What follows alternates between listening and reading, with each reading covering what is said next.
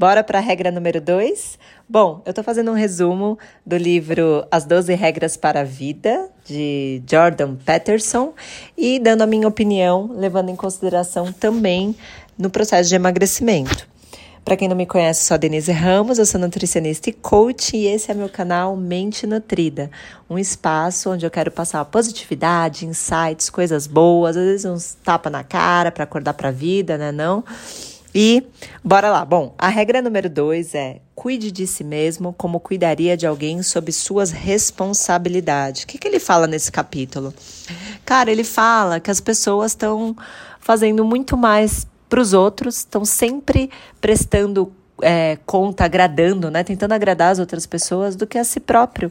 Esquecem de tomar remédio, não fazem atividade física, são negligentes em ir ao médico, por exemplo.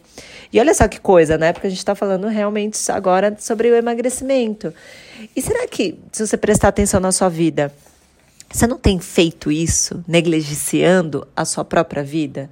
Você quer emagrecer, mas o que você tem feito para emagrecer? Você está buscando alimentos mais saudáveis? Você está indo na academia que você está pagando ou você só está enriquecendo lá o dono, o proprietário? Então, eu vou ler algumas partes aqui que eu achei interessante dessa regra número 2. Olha só, a ordem não é suficiente.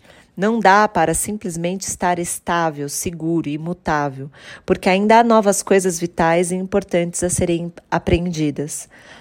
Algumas coisas estão sob nosso controle e outras não.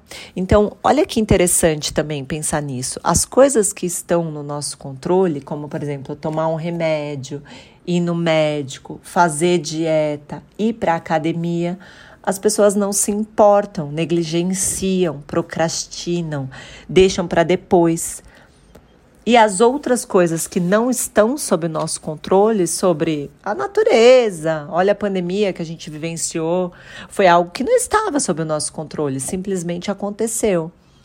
Aí as pessoas temem, ficam com medo, ficam nervosas, né? Pensa aí em coisas que você tem controle sobre coisas que você não tem controle. Por que, que a gente não começa? Por que, que vocês, na verdade, não vou me colocar nessa não. Por que, que vocês não começam a prestar atenção sobre as coisas que você consegue mudar e as coisas que você não consegue mudar? Furou um pneu do carro. Para que, que você vai ficar nervoso? Para que, que você, né? Para que, que você vai mudar o seu humor do seu dia inteiro sobre uma coisa que não estava sobre o seu alcance? Agora, por que, que você não fica tão chateado quanto? Olha só quando você falta no médico, quando você não quer investir num médico bom, né não? Ó, o que que eu, o que que eu sublinhei aqui, ó. É o caos e a ordem compõem o um ambiente eterno e transcendental da vida. Dominar essa dualidade fundamental é ser equilibrado ter um pé firmemente plantado na ordem e na segurança e outro no caos, na possibilidade do crescimento e na aventura. Então é onde você vai buscar o equilíbrio das coisas que estão sob o seu controle e das coisas que não estão é por isso que ambos podem entender as mesmas histórias e habitar dentro dos confins das mesmas verdades eternas. A realidade fundamental do caos e da ordem se aplica a tudo que está vivo, não apenas para nós. As coisas vivas são sempre encontradas em lugares que podem dominar, rodeadas por coisas e situações que as tornam vulneráveis. A ordem não é suficiente, não dá para simplesmente estar estável, seguro e imutável, porque ainda há novas coisas vitais importantes a serem aprendidas. Olha que legal isso, né? Ó, outra coisa desse capítulo aqui. É ah, ele fala aqui uma, uma coisa sobre os pais, né? Pergunta para os pais: vocês querem fazer com seus filhos estejam seguros ou que sejam mais fortes?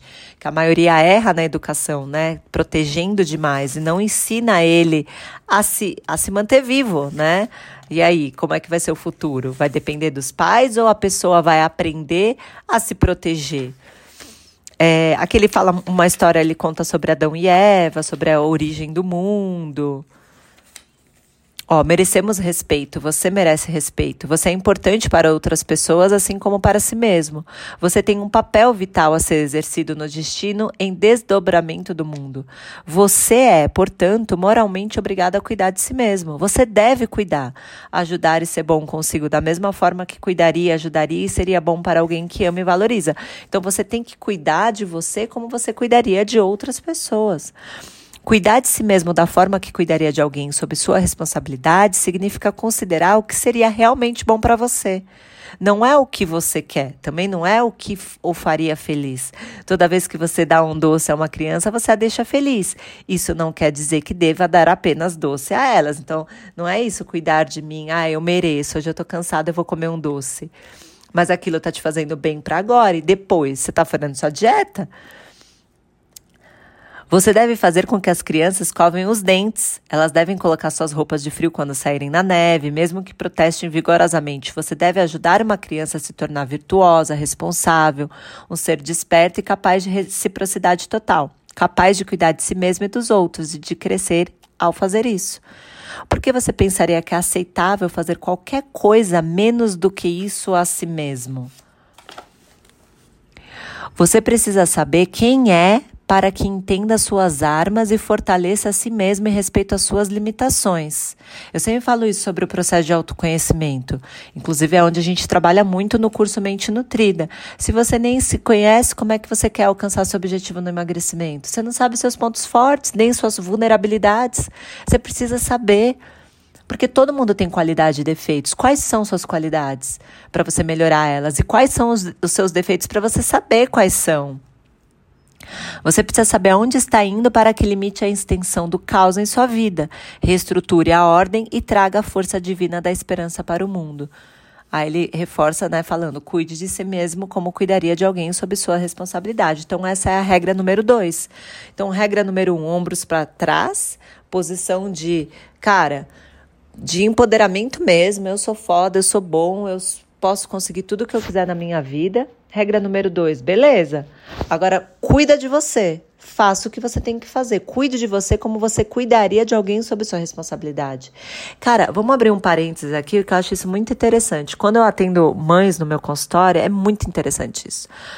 Cara, a dieta do filho, a alimentação do filho é impecável. É tudo bonitinho, é tudo certinho, tudo organizado. E aí eu pergunto, por que, que você não faz a mesma coisa que você faz para o seu filho? Olha que interessante isso. Aí a mãe faz cri-cri, porque eu sempre, quando eu atendo mães, elas falam, ah, porque é muita correria, porque é difícil, porque é mãe, não sei o quê. Beleza, mas você não tem tempo para organizar as coisas dos seus filhos? Você, ele não está comendo, por que, que a mesma comida que ele está comendo você não come? Eu, eu não consigo entender. Por que, que no momento que você parou para organizar as coisas do seu filho, você também não organiza para você? Tá vendo? Para o filho é perfeito e para você. E aí o mais interessante que eu sempre falo é, cara, a pessoa, a mãe, ela é a, o centro da casa. Se você enfraquecer, se você cansar, se você estiver vulnerável demais, a sua casa inteira adoece. Então não é o seu filho a, a coisa mais importante, é você. E eu sempre falei isso antes de ter filho.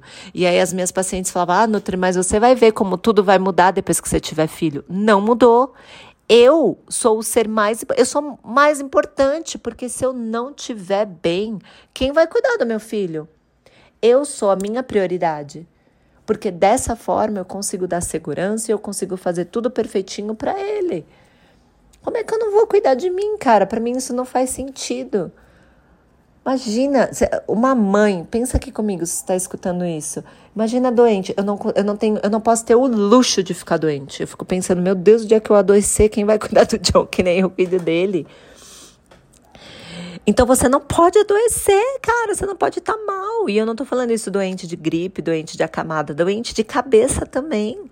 A sua cabeça tem que estar tá bem, a sua mente tem que estar tá forte para aguentar a pauleira da vida. Lembra ombro para trás? Ombro para trás, não importa o que esteja acontecendo, seja forte o suficiente. Não se ensangra num tanque de tubarões. E dois, cuida de você, prioridade é você. Para todo o resto na sua família, para todo o resto estar bem. Seu trabalho, seu relacionamento amoroso, seu relacionamento, é, amizade, seu financeiro, seu espiritual. Tudo em equilíbrio. Óbvio que vai ter momentos da vida que você vai estar tá numa montanha russa, tá tudo bem. Mas se você tiver com os ombros para trás, se você estiver colocando como prioridade, você vai enfrentar esses momentos que vão ter de peito erguido, com a cabeça erguida. É isso, sabe? Às vezes as pessoas acham que, tipo, ah, vai estar tá tudo sempre muito bem, tem que estar. Tá... Não, gente. A vida de todo mundo é assim. Até o mais rico milionário tem os problemas ricos milionários dele. Até a blogueira famosa que você tem, que você segue, enfrenta os problemas de blogueira dela. Cada um tem os seus dilemas, não existe uma vida perfeita. Existe uma vida que você consegue viver o dia. Tipo, sabe, finalizei um dia, uh, mais um dia. E vai indo, e vai indo, e vai indo. Então, essa é a regra número dois. Não esquece, deixa um alô para mim lá nas minhas redes sociais e bora seguir que a gente vai até a regra número 12. Beijo para vocês.